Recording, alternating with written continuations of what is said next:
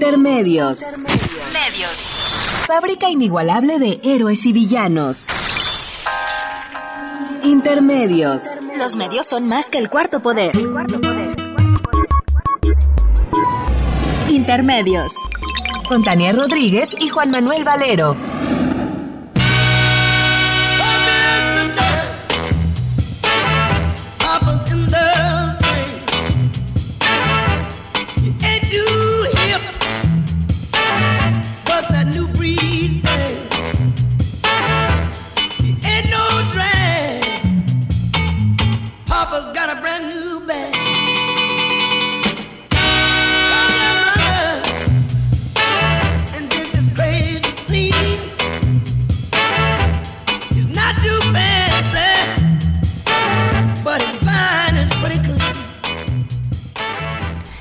Bienvenidos a Intermedios, hoy jueves 15 de octubre del 2015. Los saludamos Tania Rodríguez y Juan Manuel Valero con el privilegio de poderlo hacer a través de los micrófonos de Radio UNAM.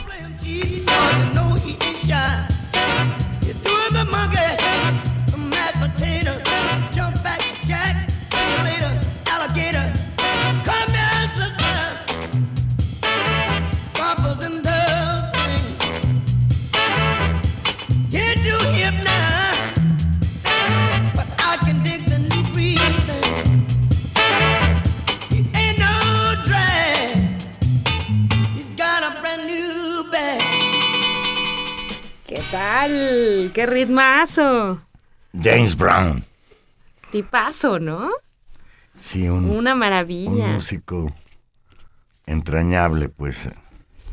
En todo, porque, digamos, esta, esta enorme fuerza de su voz, esa enorme fuerza de las percusiones que en buena medida reflejan pues la fuerza que, se, que requirió el movimiento afroamericano para luchar por sus derechos, ¿no? Y para acabar con, el régimen de segregación y por los derechos civiles. A mí me parece fantástico, me emociona y creo que tiene esta, esta fuerza eh, y estos nuevos valores que pusieron en juego, ¿no?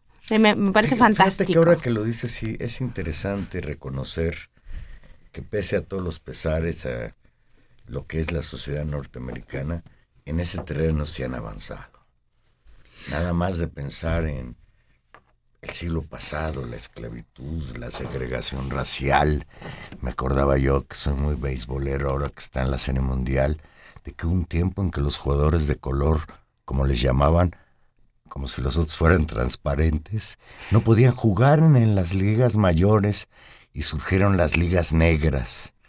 Y bueno, pues algo ha cambiado la sociedad norteamericana para bien en ese sentido. Y claro, con sus contradicciones y como todos los procesos sociales, pues no son lineales, no son unívocos, hay tensiones y bueno, vimos los casos, por ejemplo, en Ferguson de violencia policial y donde el tema de la policía... Ah, no, desde luego el asunto no está resuelto. Y la situación de diferenciación social. Y ahora podríamos decir que que quienes hoy sufren la mayor discriminación son los latinos, los migrantes provenientes de México, Guatemala, etcétera. Es una situación pues que no Pero por ejemplo, un personaje tan tan es, es, un buen ejemplo tal vez este un personaje tan pues racista como el, este, el, candidato este, ay, se me ya te iba a decir Trump. Donald, Trump. Trump. Como Donald Trump. Suena como a trompada, yo creo que, pero no sé si suene así porque es mucho chocante o a mí me dan ganas de darle una trompada. Valero, Valero. Bueno, pero ni lo conozco y está lejísimos. Pues este Tania, hablando de cosas terribles, el martes pasado despertamos bajo el bombardeo por radio y televisión de un spot difundido por la Presidencia de la República donde Peña Nieto se disfrazó de carpintero para regañarnos. Ya chole con tus quejas. El spot reproduce un supuesto diálogo entre dos carpinteros cuando escuchan decir en la radio que las reformas ya están dando resultados. Ay, ya chole con las reformas, dice uno de ellos. ¿Cómo que ya chole le revira a su compañero y lo confronta con la disminución en los cobros de la energía eléctrica y las llamadas telefónicas, además de espetarle que ellos mismos ya se volvieron trabajadores formales y por eso ya tienen seguro social. Y le dice a la letra, ¿y todo esto sabes por qué? Pues por las reformas. Así, es. Ya chole con tus quejas, remanta, mientras que el otro asiente convencido. Tania causó revuelo. este spot bárbaro, insolente spot, ¿sí? Causó revuelo. Y a las seis horas la presidencia de la República lo tuvo que bajar porque el escándalo en las redes sociales fue verdaderamente terrible. La presidencia de la República admitió ayer que retiró del aire el spot de promoción de las reformas estructurales ante la molestia que el mismo generó en algunos ciudadanos y que se expresó, como bien dices, en, en las redes sociales, particularmente en, Facebook, pero sobre todo en Twitter, con el hashtag o el... ya chole con tus quejas, ya chole Enrique Peña Nieto. Por ahí escuché a Denise Merker, rarísimo, que, que estaba muy enojada, que decía que indudablemente pues había sido un mensaje no, tan subliminal de decirnos que ya chole que dejemos de que criticar al gobierno. Yo es me parece absolutamente impertinente. A mí me gustaría mucho conocer el, equipo de, comunicadores, o sea, ¿quién tomó la decisión de, considerar que eso, que esa era una buena idea? Es decir, ¿cómo llegar a la conclusión en un momento donde la, el bajo rendimiento del gobierno, su baja popularidad, las crisis de corrupción, el caso de Ayotzinapa, la, la crisis económica, ¿sí? todo eso está y el gobierno está en la más baja popularidad. Y entonces, claro, imagino que su equipo pregunta, bueno, ¿qué hacemos? Hay que lanzar una campaña mediática. Y alguien, en lugar de decir, recompongamos, veamos cómo convencemos, hablemos distinto, alguien decide, no, digamos que lo hemos hecho muy bien y que la verdad ya, es de que nos estén criticando. Ya es decir, Es decir, la racionalidad que hay atrás a mí me sorprende. Y me sorprende porque bueno, no me, me, sorprende porque me parece eh, muy tonta. Y por último, confirma esta frase fantástica que, propuso The Guardian de no entienden que no entienden. Siguen sin entender que no entienden. Ojalá, Tania, y fuera cierto que un desafortunado publicista de los que trabajan para Peña Nieto se le haya ocurrido la frase, el mensaje. Yo no estoy de acuerdo. Yo creo que lo que hace este spot no es más que revelarnos el carácter autoritario del gobierno de Enrique Peña Nieto. Pero eso estoy diciendo, sí, pero alguien lo produce, alguien lo decide y alguien lo autoriza. En, lo que estoy de acuerdo contigo es que el, el, el Goebbels, recordando a Joseph Goebbels, el propagandista de Hitler, el Goebbels de Peña Nieto, pues le está haciendo un flaco favor. Porque además, pues qué papelón tener que bajar el, el, el spot porque algunos dicen, ellos no reconocen que fue un escándalo eh, brutal. Dicen, ante la molestia el, que, generó el mismo algunos, en algunos ciudadanos, lo tuvimos que bajar.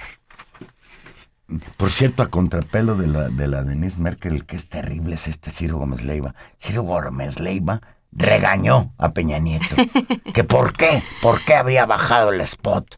¿Que qué tenía de malo el spot? Que si, si el presidente lo decía así, que qué tiene, que nos aguantemos. Fíjate, si esto fuera, como te diría, un exabrupto así sorprendente, podría yo estar de acuerdo contigo, pero mira, fíjate, a finales de agosto pasado, diferentes estudios de opinión publicados en torno a la presentación del tercer, del tercer informe de gobierno resultaron en bajos niveles de aprobación para el presidente y su gestión, en algunos casos ubicándolos en el lugar más bajo de las administraciones recientes, incluidas las de los panistas Vicente Fox y Felipe Calderón.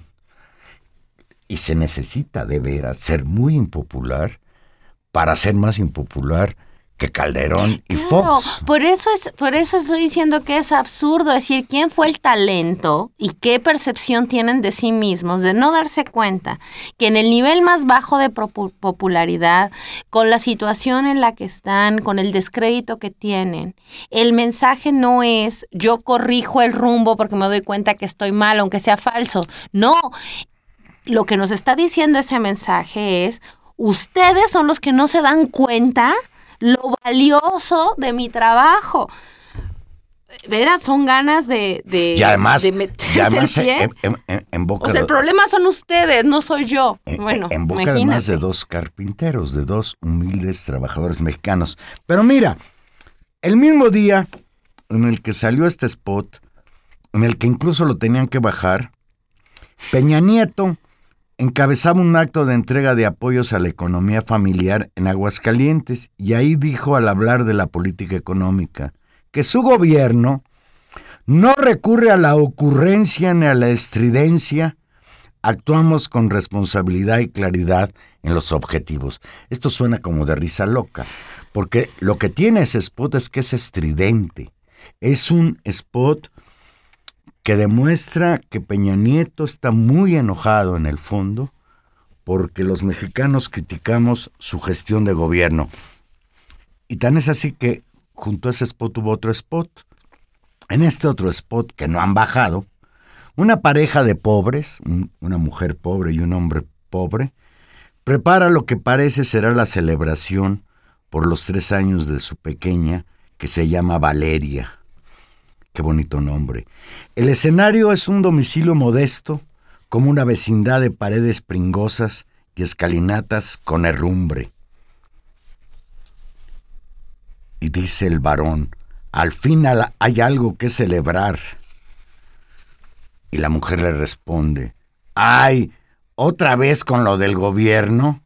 Le pregunta la mujer en tono de hastío para de inmediato desplegar su optimismo que se paga menos por la luz, que no ha vuelto a subir el gas, que el crédito de Infonavit está dando el doble, apenas vamos a la mitad, nos quedan tres años, imagínate, dice la mujer entusiasta. Y el hombre sumiso, como todos los mexicanos, dice, ya entendí, ya entendí. Y con eso termina el spot. Este si quieres es más sutil pero finalmente el contenido es el mismo. Y a mí lo que además me parece aberrante es que ponga en boca de supuestos pobres, actores que parecen ser una familia de pobres mexicanos, a decir las bondades de un régimen que a quienes más jode es a los pobres. Claro, pero, pero no solamente, digamos, hay esta tarea odiosa de la propaganda de, de hacer pasar por buenas o, benéficas eh, reformas que son en realmente regresivas, que, que dañan el proyecto nacional en el largo plazo y que en el largo plazo también van a, van a afectarnos a todos como afectan, digamos, a los sectores populares. No solamente es eso que ya por sí puede ser chocante, pero digamos el, extra de esta campaña es el síntoma de intolerancia a la crítica. Y el síntoma de intolerancia a la muestra, eh, a la crítica, como tú dices, demuestra un talante autoritario, es un mensaje muy poco democrático. Claro que en el otro se muestra mucho más, de manera mucho más evidente con el ya chole, con sus críticas.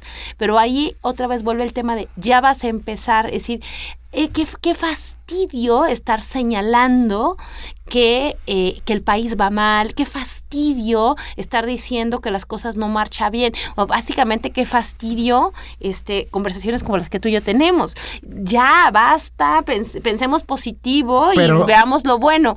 Pero del dicho al hecho, es un profundo... en el caso del gobierno de Peña Nieto hay poco trecho, porque así le molestó muchísimo el reportaje de la Casa Blanca. Pues sí. Y hoy es día en que Carmen Aristegui está amordazada. Y esto lo digo porque, no solo porque es inverosímil que una periodista de la calidad de Carmen esté amordazada en un país en el que supuestamente existe la libertad de expresión e información, sino porque también este tipo de mensajes, en este caso un mensaje fallido, también puede entrañar una amenaza. ¿Sí? ¿Qué haces tú con el niño cuando Le estás diciendo, ya chole, ya ponte a hacer la tarea, apaga la televisión. Y el niño no te hace caso. ¿Qué acabas haciendo? Te le metes una paliza. Oh, bueno, tú no. pues, pero lo reprimes. Sí. Valero, no le hagan caso a Valero. Valero es muy afectuoso con los niños. Esto, esto no pasó. No, yo, yo, fíjate, estaba yo acordándome que el 4 de diciembre del año pasado, Peña Nieto incurrió en una de las declaraciones más criticadas de su discurso público en redes sociales que se viralizó en aquella ocasión con la etiqueta Ya supérenlo. ¿Te acuerdas?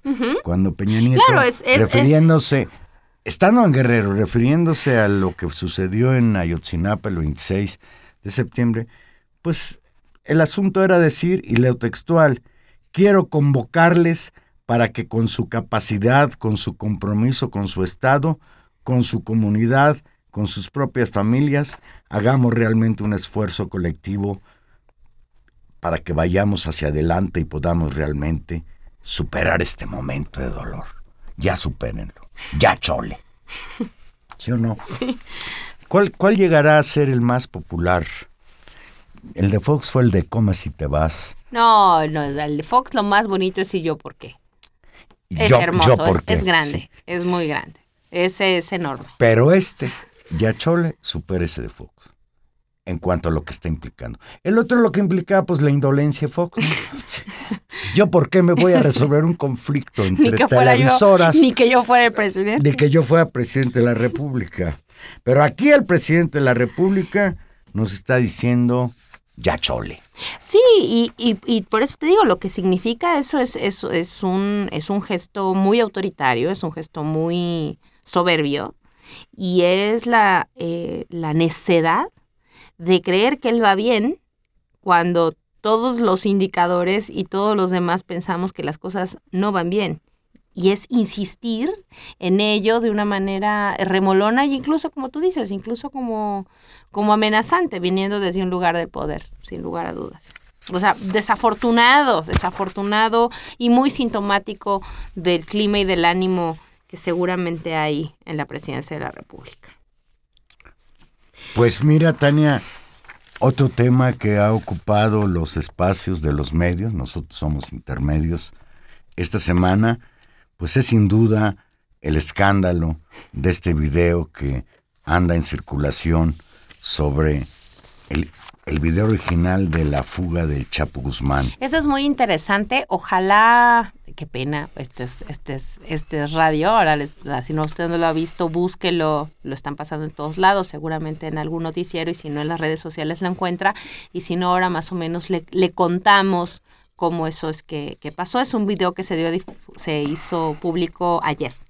Sí, de acuerdo con el senador Alejandro Encinas, él denuncia que las autoridades ocultaron el video original de la fuga del Chapo hasta ayer que se lo filtraron a Televisa y ésta lo pasó en sus noticiarios matutinos.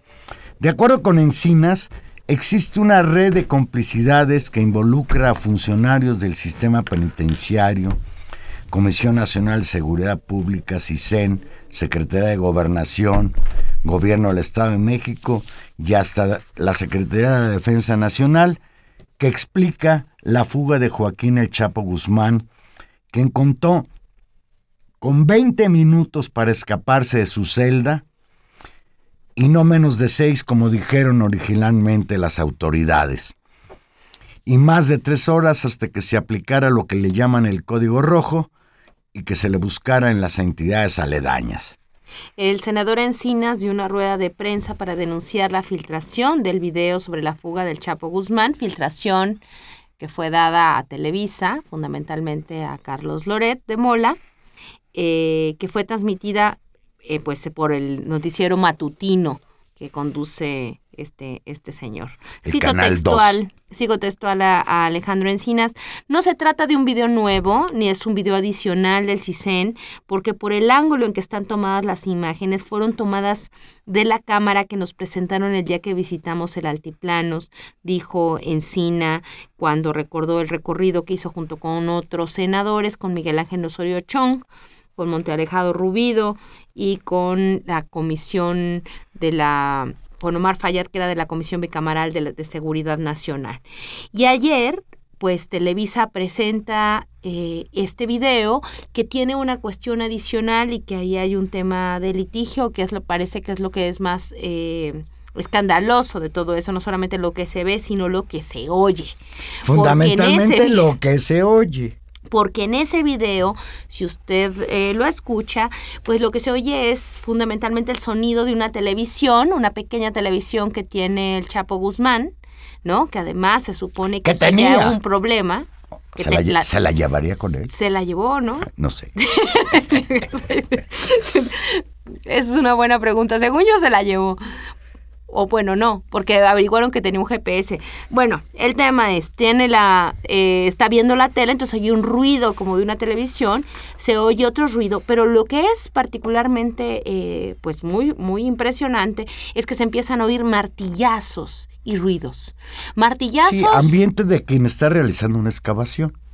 Pero pero de concreto. O sea, no cualquier, ah, no, pues no un martillazo en, o sea, no un golpecito el penal en del altiplano es de alta seguridad. las paredes y los pisos son de concreto, Tania. Pues por eso, por eso fue tan laborioso el trabajo. Y eh, y después se escucha eh, cuando llega un primer vigilante, después de que pasan 20 minutos en que no lo ven, y con una voz realmente muy enternecedora le grita, Guzmán, Guzmán. Y Guzmán. y Guzmán no responde. y, solamente hay un silencio. Guzmán ya se les había ido por el túnel. nosotros nos estamos riendo y luego se ve cómo va y se asoma el, el custodio, se le queda viendo al hoyo y dice, hay un agujero, ¿no? O sea, es, realmente, es muy patético. Nos, damos, nos da risa, pero realmente es patético. No, es que nos da risa porque el, porque el gobierno de México es de risa. Esto no hubiera sucedido, Tania, ni en una república bananera. Mira, es que te desilusiona como peli, como, como serie, uno que ama las series y las películas de acción, que ha visto fugas. Eh, realmente es una fuga desilusionante. Eh, o sea, eh, sí, los amantes de las novelas, aquella del, del, del conde no, de Montecristo. Bueno, esto no, no, no pues fue, fíjate, fue muy. Ayer en la mañana el noticiero, primero noticias de Televisa, este que dices que conduce el señor Loret de Mola. ¿Que tú no lo ves, Valero, todos los días? Absolutamente no. Difundió un video de 11 minutos de duración que exhibe la fuga del líder del cártel de Sinaloa el pasado 14 de julio. Tres días después de la fuga, escuche usted esto, Monte Alejandro Rubido, quien fuera comisionado nacional de seguridad, presentó un video sobre el escape del capo sin embargo, las imágenes no contenían audios.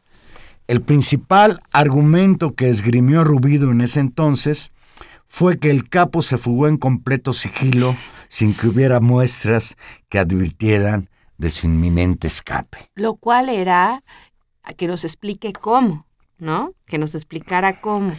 El video difundido ayer por Televisa desmiente esa versión, la versión oficial, presentada por las autoridades para justificar la fuga de Guzmán y confirma lo que ya por adelantado había dado la revista Proceso desde agosto pasado. En el audio se escuchan claramente martillazos y ruidos dentro de la celda número 20 del penal del Altiplano que ocupaba Guzmán. Y, recordemos, porque es importante recordar esta labor periodística extraordinaria que hace la revista Proceso y, en particular su reportera Anabel Hernández. El 2 de agosto justamente publicó un reportaje donde recogía declaraciones del narcotraficante Teodoro Garcina Cimental, el Teo, quien era vecino, digamos, vecino del Chapo Guzmán en la celda de al lado. Y el Teo declaró ante la PGR que 15 días antes de la fuga se escuchaba un ruido excesivo, como que estaban taladrando o perforando cemento, pero ninguna de las autoridades responsables de vigilar al líder, no, y a vigilar a los presos y a vigilar el penal, había reportado el acontecimiento. Pues entonces esta filtración del video ¿no? Pues es, es una, yo pienso que es como una nueva decisión política, es, es, la decisión de más reencauzar allá, Más allá de que nos causa hasta risa, sí. Lo que es importante, Tania, lo que sí es importante, primero, ¿por qué mienten? ¿Por qué siguen mintiendo las autoridades? Segundo, ¿quién filtró este video con audio? ¿Y por qué Televisa lo publicó? Bueno, porque se lo filtraron. Por eso no, no. Pero Televisa no es inocente. No, se lo filtraron con una finalidad. Y yo supongo que Televisa no está filtrando un video que vaya a perjudicar al señor Peña Nieto, ¿o sí? No, no, claro que Entonces no. va con mensaje. Pero el mensaje me parece que es muy claro. Si tenían una versión oficial, lo que estamos, lo que estamos en proceso es de construcción de una nueva narrativa oficial sobre lo que pasó. Otros. Y donde van a caer fundamentalmente los que no, donde van a caer los que ya cayeron. Es decir, en ese momento de la detención, en cuando Monte Alejado en Rubido, inmediatamente después dicen eh, que, que, no se oyó ruido, que quién sabe cómo que pasó y no se sabe nada, no cae nadie. Y es en, en las últimas fechas donde empezaron a detener a los responsables del penal, a los guardias, a un montón de gente, y incluso Sin necesidad hay de este video sin necesidad del video. Lo que es esto es el golpe de decir, ellos miren cómo ellos tienen la culpa, porque son, miren qué ineficientes, Pero miren ¿en qué cómo papel queda Rubido? Que dijo que, fue un escape silencioso. Rubido no entendió, no, Rubido ya no está, no es un tema. El tema es construir un espacio más o menos de legitimidad y de explicación de por qué se fugó el Chapo, una explicación que no llega ni a la Secretaría de Gobernación y que no llega a la Presidencia de la República y se queda en los mandos del penal. Ahí se queda la explicación. Miren qué mal organizada estaba esa cárcel. Miren qué ineficientes son. Miren qué, claro, cosas que se ven claramente en el video de, de lo mal que funcionan las cosas, de lo lento con que, la lentitud con la que se responde. Y yo creo que ahí pues, deciden eh, publicarlo. Ahora, me parece que tiene... Eh, ¿Qué poder tiene el Chapo Guzmán que logra que todo el penal y autoridades de otros lugares, como señala Encinas, que puede llegar hasta gobernación y hasta el mismo ejército, se pusieron de acuerdo para dejarlo escapar. Claro, pero el tema es que ellos no van a vincular a más arriba de los que ya están detenidos. Ahí va para la investigación. Es decir, yo lo que creo es que esta filtración es el intento de cerrar y que el gobierno vuelva a decir, bueno, ya resolvimos lo del Chapo. Miren, qué, qué mal que se escapó, pero se escapó así. Se escapó así y estos señores son los responsables. Las cosas funcionan muy mal, sí, qué barbaridad, pero son ellos, es culpa de ellos y ya lo resolvimos. Yo tengo la impresión que por eso están tratando, por eso filtran y por eso han hecho estas detenciones y van a tratar en una idea de otra vez de decir ahí se queda. Es el misma la misma lógica de lo de Ayotzinapa. Fueron los guardias municipales. Fue el, o sea, volver a reducir el, el, asunto a los mandos más pequeños, a localizarlo en un problema de una corrupción que está localizada en un lugar y punto, y que no se entrelaza con poderes más arriba y más afuera, digamos, de esa pequeña o de ese pequeño municipio o de ese, de ese penal, ¿no? me parece que eso es, ese es el juego. Si no, no te explicas por qué se lo dan a Loret de Mola. O ahora resulta que Loret de Mola es un eh, libertario. No. Pues no. Absolutamente no. Pues ahí queda lo que era el enigma del escape del Chapo Guzmán, que ya se convirtió en una tragicomedia, en una zarzuela. La zarzuela de un fugitivo que se escapa de un penal de alta seguridad a la vista de todos al oído de todos, haciendo un ruido monumental para hacer un túnel que le permitiera salir del penal, ya no por la lavandería como cuando Fox, sino pues con ayuda de todos por el túnel de la corrupción. Vamos a hacer una pequeña pausa y aquí regresamos. Recuerde que estamos en vivo. Llámenos 5536 8989 Olada sin costo 01850 52 688.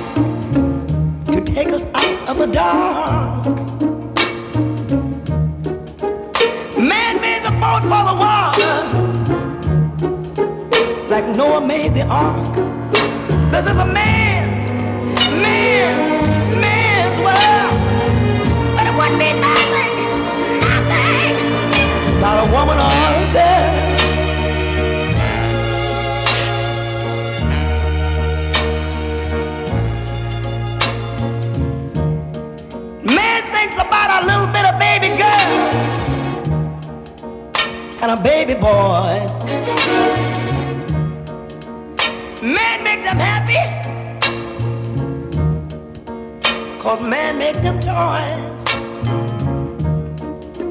And after man make everything, everything he can. You know that man makes money to buy from other men.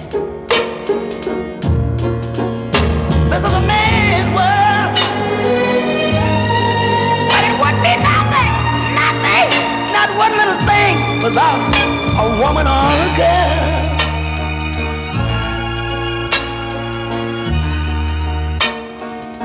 He's lost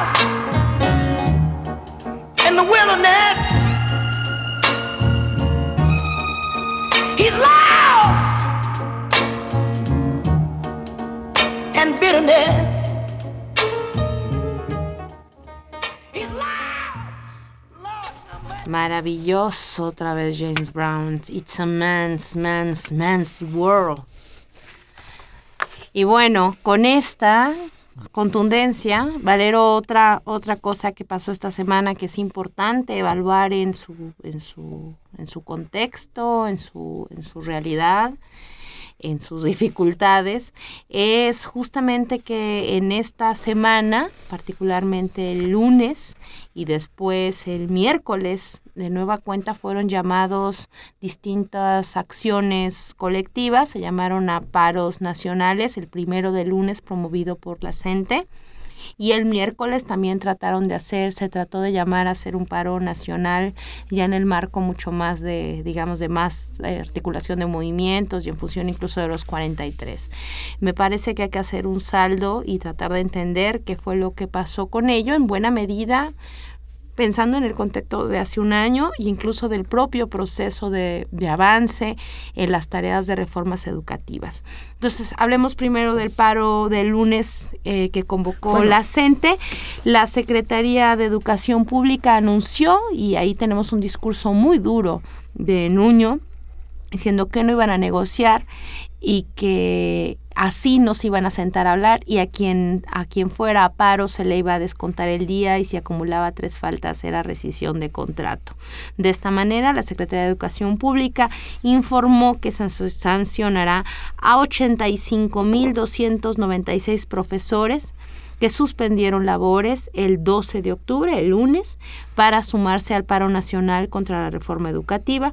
El titular de la CEP, Aurelio Nuño, afirmó que los descuentos al magisterio que participan en paros no son opcionales y no van a estar abiertos a negociación. Está de un autoritarismo bárbaro este cuate que tiene muy poco tiempo en la Secretaría de Educación Pública. El otro día lo escuché si quieren sentarse a dialogar con nosotros los líderes del magisterio, refiriéndose fundamentalmente a la coordinadora, que les quede muy claro que vamos a discutir en cómo avanzar en la reforma educativa, pero de ninguna manera en echar para atrás. O sea que pues es una manera muy curiosa de llamar a un diálogo, de decir que se está abierto un diálogo, ¿no? Definiendo de antemano lo que no se puede discutir, que es precisamente lo que están cuestionando los maestros a nivel nacional. Y aquí eh, habría que ver los números, por lo menos son los números de la SEP, Aquí vamos a ver hasta qué punto ahí eh, esto es así, pero los números son indicativos. Oaxaca, por supuesto, fue el mayor, el estado con mayor actividad política. Este es el día del paro, 53.978 personas.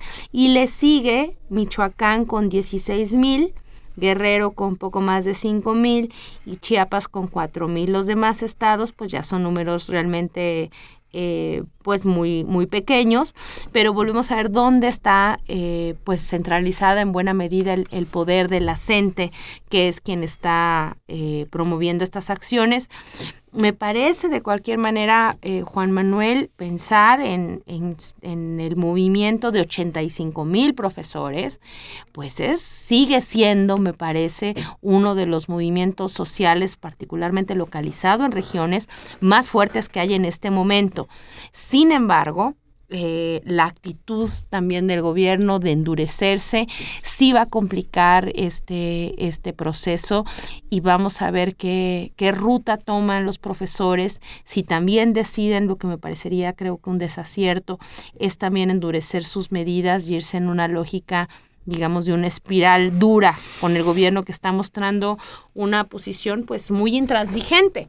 Ahora, también es cierto que qué opción queda si la, reforma está siendo operada y particularmente en el caso de Oaxaca, pues está avanzando eh, en, un campo en el cual nunca había logrado prosperar, digamos, el, control de, del gobierno federal sobre pues el sistema yo, yo lo que creo, Tania, es que primero habría que reconocer que el llamado al paro nacional por parte de la CENTE el pasado lunes 12 de octubre pues es un fracaso, o sea, la movilización es muy pequeña, desde luego que esto tiene que ver con toda la campaña de terror y de, y de amenaza respecto a quienes faltaban, les iban a descontar el salario y todo esto que ha venido señalando la Secretaría de Educación Pública respecto incluso llegar a la rescisión del contrato, como ya se ha hecho en otros casos.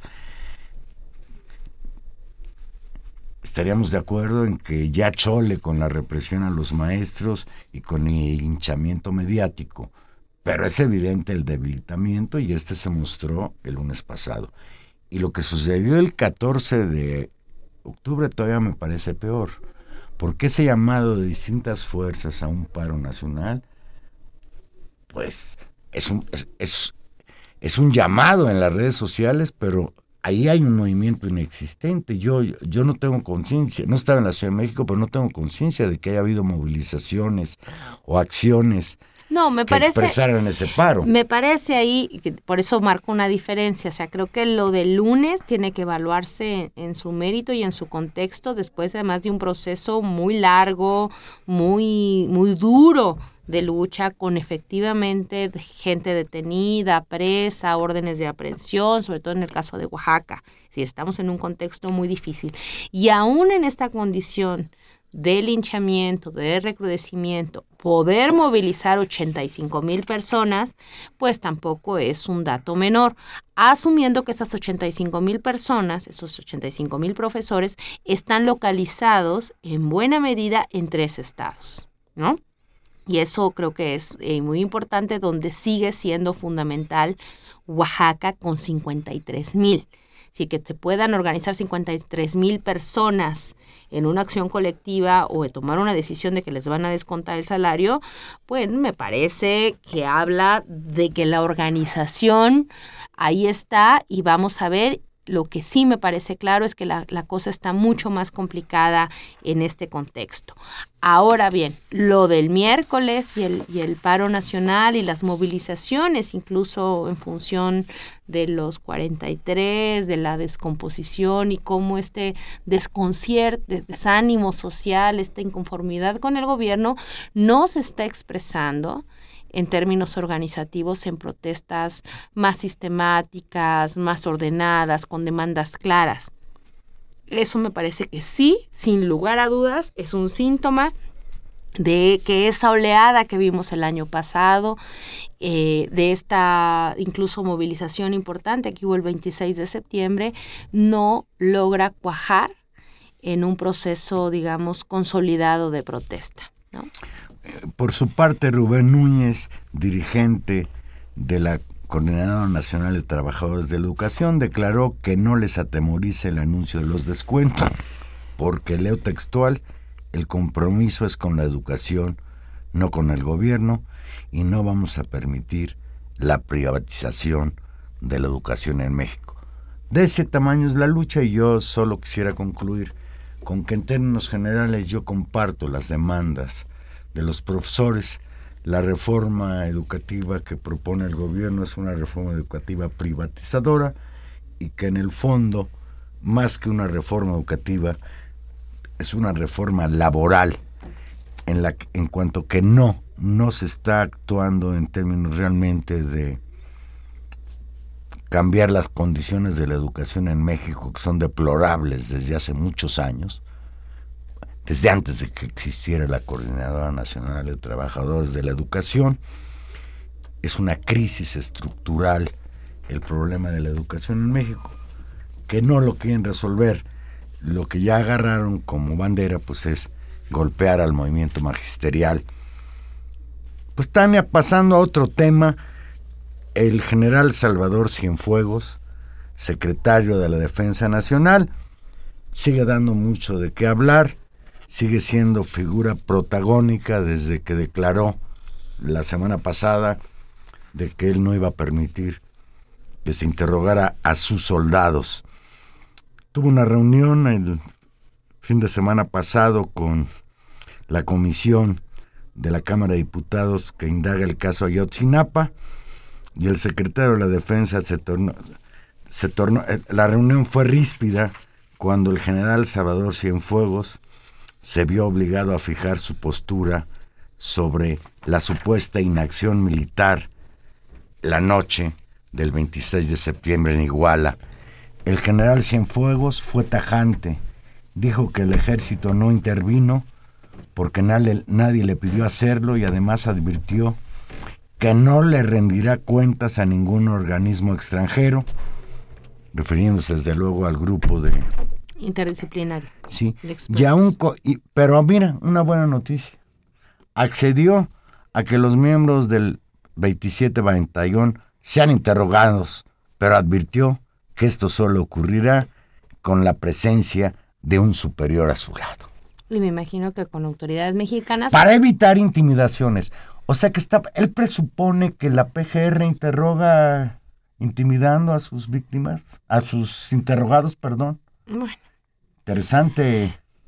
Sí, y siguiendo con el, con el caso eh, digamos, esto ratifica la ruta que, que, que había mantenido la, el ejército, pues de no abrirse y mantener su, su postura clara. Siguiendo con eso, Juan Manuel, que el tema Ayotzinapa pues sigue siendo, siguen siendo un tema de disputa y cómo la defensa de la verdad histórica y la, la defensa y la disputa por, por ganar qué fue lo que pasó, pues está todavía en marcha y el, y pues también ciertos grupos están impulsando que esto se, se también, digamos, poder incidir en la falta de confianza que hay en, la versión del gobierno, vale la pena señalar que el próximo martes, el 20 de octubre, se va a presentar el documental El ejército en la noche de Iguala, dirigido por Coitza Greco y producido por el colectivo Ojos de Perro contra la Impunidad, con la colaboración de Cuadernos de Doble Raya. El documental será estrenado durante el Festival Internacional del Cine Documental en la Ciudad de México y va a enumerar distintos casos en estrecha relación con los mandos militares asignados a la zona y a las autoridades municipales. Eh, sobre el fondo negro de la pantalla se despliega un letrero que dice el Pentágono de la Amapola, seguido por imágenes de pueblos abandonados y casas destruidas. Una voz explica, el Pentágono de la Amapola es una zona del tamaño de la República de Haití, a la que el Estado mexicano parece haber renunciado y que los grupos de crimen organizado se disputan a balazos. los habitantes han quedado a su merced y por supuesto nos hablan de toda esta zona que, que ahora todos conocemos algunos de los nombres de estos poblados, de acuerdo con el documental donde el principal es Iguala. ¿no? De acuerdo con el documental, aproximadamente el 60% de la producción nacional de opiáceos justamente proviene del estado de Guerrero. Las dos terceras partes de esta cantidad, un 42%, se originan en el Pentágono de la Amapola. La ciudad de Iguala continúa el, guion de este documental, es el principal punto de concentración de estos narcóticos. Su posición geográfica es la adecuada para recibir el producto y embarcarlo hacia el norte del país y la frontera con Estados Unidos. Y hay una parte en ese video que es desconcertante. Leo textual, aunque el Estado mexicano apenas se hace sentir dentro de este llamado Pentágono de la Amapola, el ejército controla quién entra y quién sale de él con batallones ubicados estratégicamente en sus límites y puntos de acceso. La explicación sobre ese perímetro aparece en el documental Mirar morir el ejército en la noche de Iguala y sirve para apuntalar una de las tesis del film que tropas de la Secretaría de la Defensa Nacional controlan la zona y nada sucede sin que lo sepa o tolere, incluidos los movimientos de los carteles del narcotráfico. Y yo agregaría, incluido lo que pasó aquella noche del 26-27 de septiembre de del año pasado. Sí, porque justamente esa zona, y recuperando eso, es una zona donde en ese pequeño espacio territorial pequeño y al mismo tiempo grande, que, hace muy bonito el símil con el tamaño de Haití, hay instaladas las siguientes bases militares. Hay una base militar en Iguala, una en Teleolapan, una en Chilpancingo, una en Acapulco, una en Ciudad Altamirano, una en Pie de la Cuesta, otra en Atoyac y otra en Petlatlán. Es decir, es un lugar donde la presencia del ejército es muy importante. Pues ojalá todo mundo podamos verlo. Vamos a, tratar de, tener información sobre dónde se presentará. Les recuerdo el nombre del, del, film. Se llama Mirar Morir, el ejército en la noche de Iguala y se presentará el próximo martes 20. Eh, en el Festival Internacional de Cine Documental de la Ciudad de México. Que por cierto, el día 20 de octubre es el día en que va a dar un nuevo informe el grupo interdisciplinario y es el día en que va a volver a referirse al tema la Comisión Interamericana de Derechos Humanos que preside Álvarez y Casa. Por cierto, hoy, hoy me hizo llegar mi amiguísimo eh, José Manuel García, que trabaja en la Filmoteca de la UNAM, eh, una noticia de que ya está por salir a cartelera, o no sé si ya está en cartelera, la película de Jorge Fernández Menéndez. Yo no sabía que este periodista chayotero de origen argentino, que ahora escribe en Excelsior, también le hacía el cine. Dice José que la película que dirige este señor Fernández Menéndez se llama la Noche de Iguala. Y que, pues desde luego, es la versión cinematográfica de la verdad histórica de Murillo, Cara. Es, es... No la hemos visto, pero te apuesto 10 a 1 que por ahí va. Claro. Bueno, vamos dando salidas algunas llamadas. Dice Rosa Cruz de Tutitlán. El domingo pasado estuvo, que estuvo en la fila ella, en el Zócalo, que estuvo Carmen Aristegui con la mesa de Meyer y Aguayo, y que mucha gente asistió para enterarse cómo pasaba en la radio. Sí, parece que fue, estuvo llenísimo, y bueno, todo, todo un público acompañándolos ahí. Qué, qué padre. Dice Carlos Illescas, ojalá puedan invitar eh, a la consulta de la jornada sobre la reforma educativa. Bueno, ya lo estoy haciendo. Dice en consultas.lajornada.com.mx consultas y ahí está el cuestionario y solo toma de dos a tres minutos llenarlo. Pues ya hicimos el comercial, Carlos.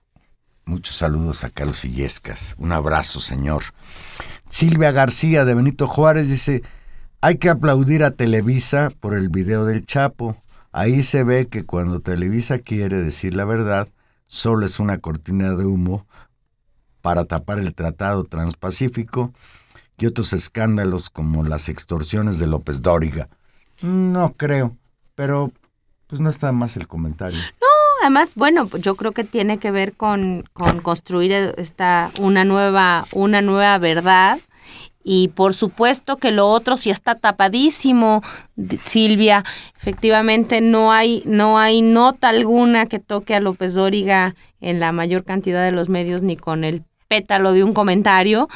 Y bueno, del Tratado Transpacífico, solamente se habla en los programas de, de, políticas económicas diciendo loas y que otra vez eso nos va a sacar de la pobreza como nos lo vendieron con el, con el TLC y creo que valdrá la pena, Silvia, que, que nos dediquemos a hablarle, a hablar con calma del, del Transpacífico.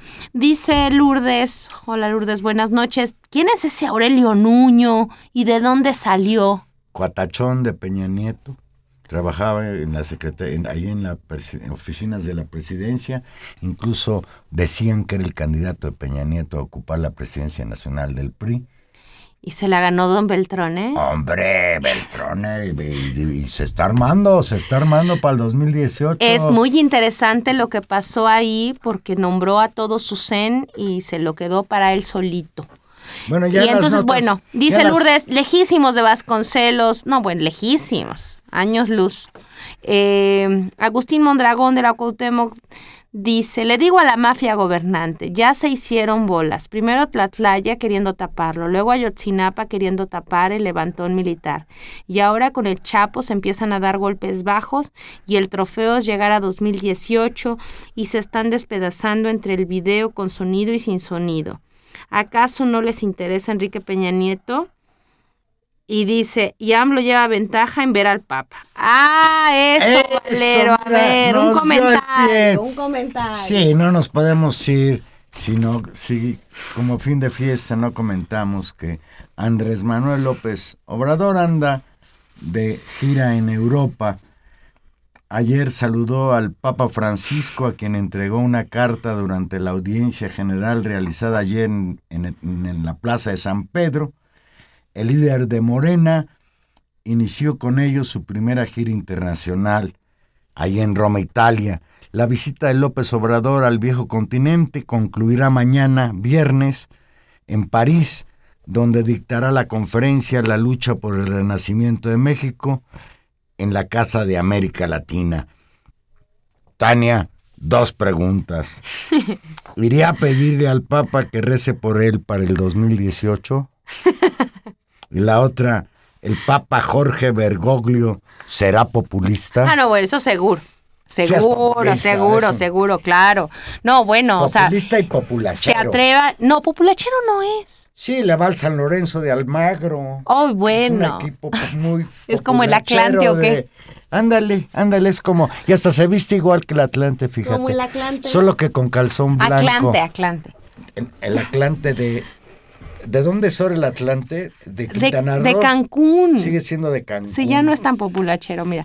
Pero, eh, bueno, pero populista sin duda. O sea, sin duda porque se atreve a criticar. Háblame de a qué fue López Obrador, que por cierto lo han quemado en leña verde por andar. Sí, están desatados. Yo dije, si me preguntas, ¿de dónde sacó dinero para ir a viajete? No, no, bueno, me tiro al piso, Juan Manuel. ¿De dónde sacó dinero? bueno, yo pues. Yo no te voy a preguntar eso, te quiero preguntar.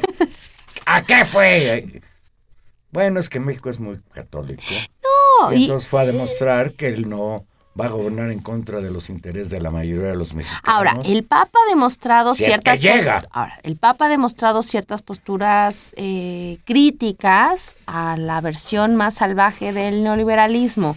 Ha manifestado su preocupación por las condiciones de inequidad extrema en las que está el mundo. Es decir, ha tenido un discurso que es, eh, digamos, pues claro, por eso te digo, para ciertos sectores ultraneoliberales, pues es básicamente un populista, ¿no?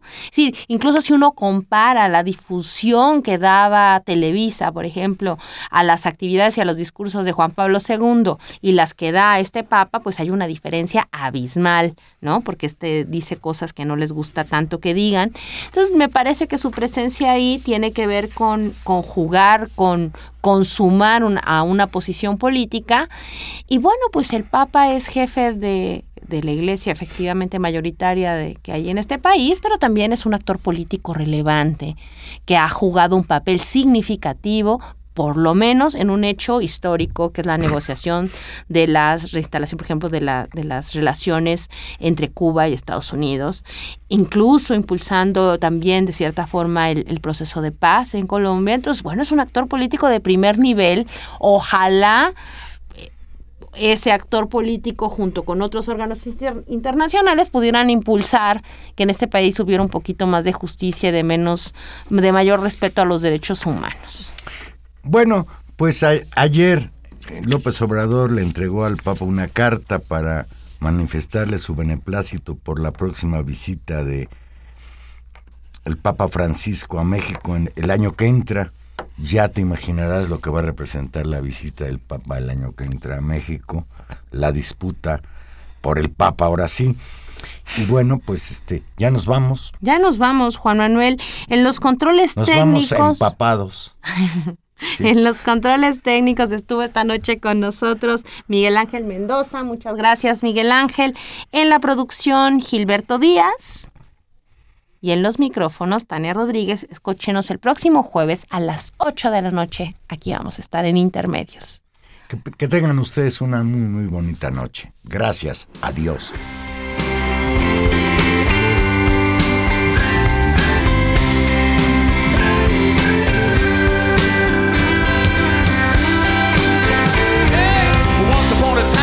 so fine through the bumps of time and you climb and then you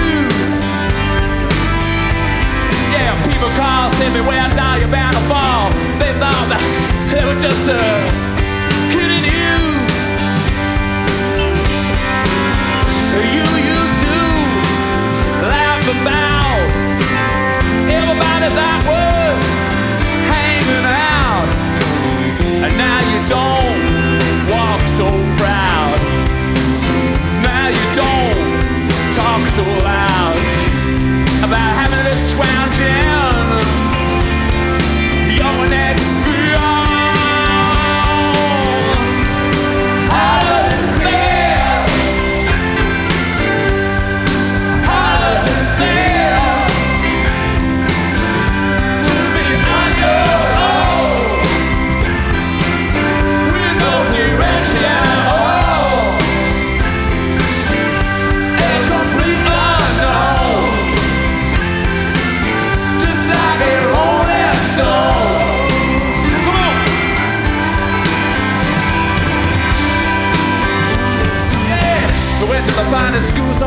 Miss Lonely, but you know you're only used to get juiced in it. Nobody taught you how to live out on the street, but now you're gonna have to get used to it. You see, you never compromise with a mystery tramp, but now you realize that he's not selling you still into the vacuum of his eyes.